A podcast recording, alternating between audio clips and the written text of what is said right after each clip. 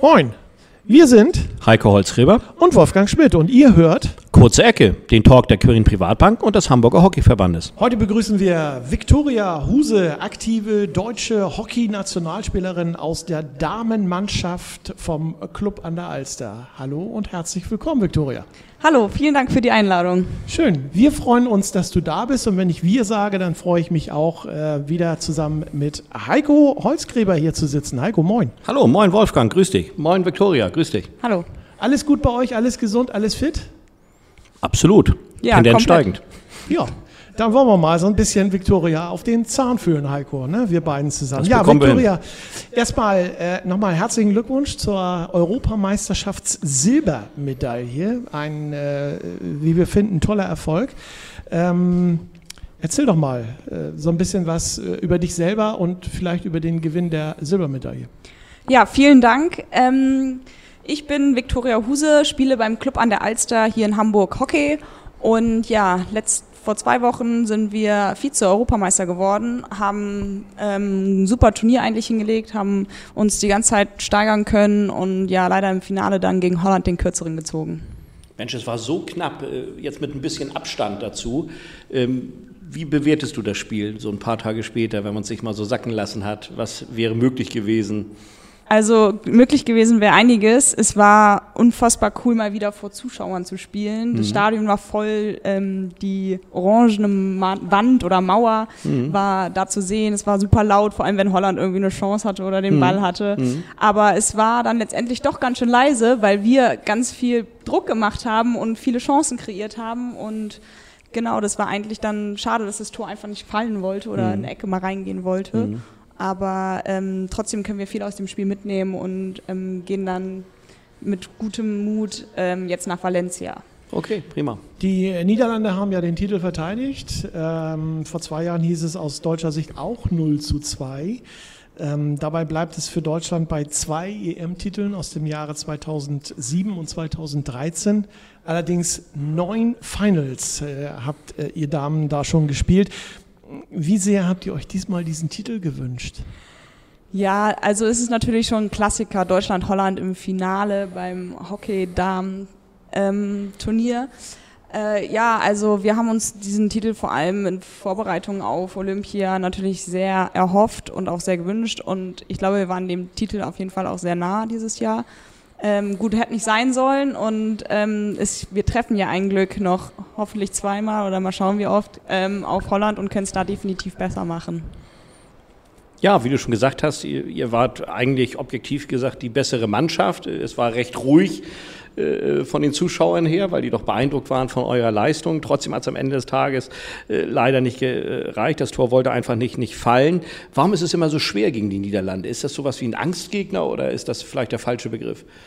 Ja, Angstgegner würde ich nicht sagen, aber Holland hat in den letzten Jahren, glaube ich, alles gewonnen. Die sind Weltmeister geworden, die sind Europameister immer geworden, die haben die Hockey Pro League gewonnen. Also die sind schon sehr, sehr stark, auch weltweit gesehen, jetzt nicht nur auf europäischer Ebene. Auch im Club-Business sind sie immer echt sehr gut vertreten. Und ähm, ja, die machen, die haben ein super Gegenpressing, haben ein gutes Pressing, machen irgendwie immer in den ersten 15 Minuten vor allem sehr viel Wirrwarr, wo man immer versucht, die äh, ja, irgendwie weg von ihrem, seinem Tor zu halten. Okay.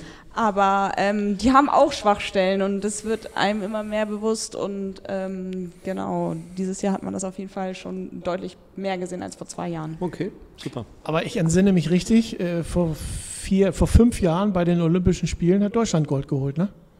Nee, nee, Nee? da hat ähm, England Gold geholt. Okay. Und, Deu äh, und Holland ähm, ist Zweiter geworden und Deutschland ist Dritter. Aber ihr äh, habt dieses Jahr dann tatsächlich die Chance, äh, nochmal auf Holland im Finale der Olympischen Spiele zu treffen. Richtig, ich glaube schon, das sollte der Spielplan, je nachdem, wie natürlich die Gruppenkonstellationen dann sind. Wir haben Holland in der Gruppe und je nachdem, wie es dann dort die Platzierungen sind, kann Und dann, das schon kommen. und dann hat die aktuelle Finalniederlage jetzt bei der Europameisterschaft sicherlich nochmal den richtigen Push gegeben. Äh, Wir haben was zurechtzurücken. Ja, absolut. Okay, sehr schön. Das heißt, klare Ansage, Olympia, Finale und dann Holland schlagen, ne? Ja, wenn das so klappt, wäre schön. Würde ich nehmen. Seit wann spielst du eigentlich schon bei der Nationalmannschaft und wie hat das bei dir angefangen? Also ich spiele seit 2017 in der Nationalmannschaft, in der Damen-Nationalmannschaft. Ich bin ähm, in die ganzen U-Mannschaften durchgelaufen, also über U16, über U18, U21. Da habe ich ähm, 2016 noch die U21 Weltmeisterschaft gespielt und dann war im Prinzip nach Rio ein Bruch und dann oder ein Cut und der Kader wurde wieder eröffnet und dann ja. bin ich in den A-Kader hochgekommen. Okay. Auf wie viele Nationalmannschaftsspiele kommst du so? Du hast ja schon aufgezählt, deine ganzen Stationen, so gefühlt. Hast du die gezählt? Fühlst du da eine Strichliste oder äh, Unmengen wahrscheinlich, oder? Äh, man unterscheidet zwischen Jugendnationalspielen und A-Kader-Nationalspielen okay. und dann gibt es auch noch die Unterscheidung zwischen Feld und Halle. Hm. Und wir haben es letztens nachgeguckt und vor der Europameisterschaft war ich bei 71 Spielen. Mhm. Ähm, da ist jetzt Halle zum Beispiel, glaube ich, rausgerechnet. Okay. Und wie viel hat so eine Rekordnationalspiel? Spielerin? Also gefühlt ist, also ist 71 äh, jetzt sehr, sehr viel. Oh, äh, wie, wie würdest du das für dich einordnen? Also es ist gar nicht so viel tatsächlich, okay. weil inzwischen hat man im Jahr echt viele Länderspiele und ähm, früher waren es deutlich weniger Länderspiele, aber Rekorde sind so 300, okay. über 300 hat, ja. hatte auch jemand aus der Mannschaft schon mal. Also okay. wir haben gerade von bis, wir haben jemanden dabei, der ähm, vier Länderspiele hat und wir haben jemanden dabei, der ähm, über, weit über 200 hat okay. und ähm, da ist von bis dabei. Aber es ist ja auch eine super Mischung, ergänzt sich glaube ich ganz gut, ne? Erfahrung, frisch, genau. jung, genau. Ja, ja absolut, gut. ja. Super. Wenn du so auf dem Feld stehst und die Nationalhymne hörst, was ist das für ein Gefühl für dich? Ähm, das ist wundervoll. Also die Nationalhymne ist immer was ganz Besonderes. Mit Corona müssen wir immer, dürfen wir eigentlich nicht singen, machen es aber trotzdem, weil wir das irgendwie für uns auch so ein bisschen dazugehört. Dann hat sich das bei uns irgendwie so ein bisschen eingespielt, dass wir so ein bisschen anfangen zu schaukeln und so okay. zu wippen. Das ist auch irgendwie immer ganz witzig. Normalerweise schließe ich auch immer die Augen ähm, bekomme dann schon manchmal auch Gänsehaut, versuche dann die Deutschlandfahne, die irgendwo im Stadion ist, auch anzuschauen und ähm, ja, dann geht mir auch ein Lächeln über die Lippen. Hm. Was ist dein bisher größter Erfolg? Was hat für dich sozusagen die höchste Bedeutung bisher, was du erreicht hast im Hockey? Mit der Nationalmannschaft ist das auf jeden Fall der Weltmeisterschaftstitel in der mhm. Halle. Okay. Der war in, in der Max-Schmeling-Halle 2018. Mhm. Da sind wir Weltmeister geworden vor über 10.000 Zuschauern. Ich weiß mhm. nicht, die Halle war voll. Das war zu Hause. Es war gegen Holland, es war okay. äh, ein unglaubliches Gefühl und ähm, hat richtig Laune gemacht. Super, glaube ich. Ähm, du hast ja auch bestimmt, du gerade sagst Weltmeister und äh, Silbermedaille, ganz viele Medaillen und vielleicht auch Pokale zu Hause. Gibt es da so einen, so Schrein oder so ein, so ein Zimmer, wo du das alles aufhängst? Ich habe das äh, an meinem Regal, die ganzen Medaillen von den letzten Jahren zumindest gesammelt und erstelle mir ab und zu auch mal so Fotokollagen von den coolsten Momenten. Die hängen dann über meinem Bett und ähm, ja, sind so ein bisschen auch, um die Ziele zu visualisieren und auch die Momente, dadurch, dass wir immer wieder neue Momente auch gemeinsam erleben, dass man die Momente trotzdem festhält und sich daran zurückerinnern kann. Wie viele Medaillen hängen da über deinem Bett? Gar nicht mal so viel viele. Ähm, ich glaube jetzt zwei Europameisterschaften, dann den Weltmeisterschaftstitel von aus der Halle, dann ja, das war's, glaube ich, aus der internationalen Reihe, ja. Okay. okay. Du hast ja bei deiner Kurzvorstellung gesagt, dass du aktuell äh, hier in Hamburg am Club an der Alster äh, Hockey spielst. Ähm, wenn ich es richtig weiß, bist du im Team so die Spezialistin für die Standards. Strafecken, sieben Meter sind dein Metier. Ähm, kann man das so sagen oder ist das ein falsches Bild? Nee, das kann man auf jeden Fall so sagen. Also ich schieße die Ecken mhm. und ähm, bin auch als Führungsspielerin und als Kapitänin mhm. von Alster natürlich auch für die Simeter ähm, in gewisser Weise mitverantwortlich. Mhm. Und ja, vor allem in der Halle bin ich da ähm, eine sehr sichere Bank. Draußen ähm, ist er auf jeden Fall noch auswahlfähig, aber ist auf jeden Fall auch eine Waffe, die ähm, ja, sehr flexibel einsetzt, die ich sehr flexibel ansetzen kann. Okay, prima. Was sind so deine Stärken auf dem Feld? Auf dem Feld bin ich jemand, ich spiele das Spiel sehr, sehr gerne. Das heißt, ähm, ich kann Situationen sehr früh erkennen, kann gut antizipieren, kann das Spiel gut steuern, leiten, so kreativ mitgestalten. So ein bisschen wie der Libro eigentlich im Fußball auch, okay. der so ein bisschen alle stellt und ähm, versucht, dass das Boot in die richtige Richtung ähm, fährt. Wenn ich es richtig weiß, äh, legst du auch sehr viel Wert auf richtige Ernährung oder, oder sportorientierte äh, Ernährung. Was ist dir da insbesondere wichtig?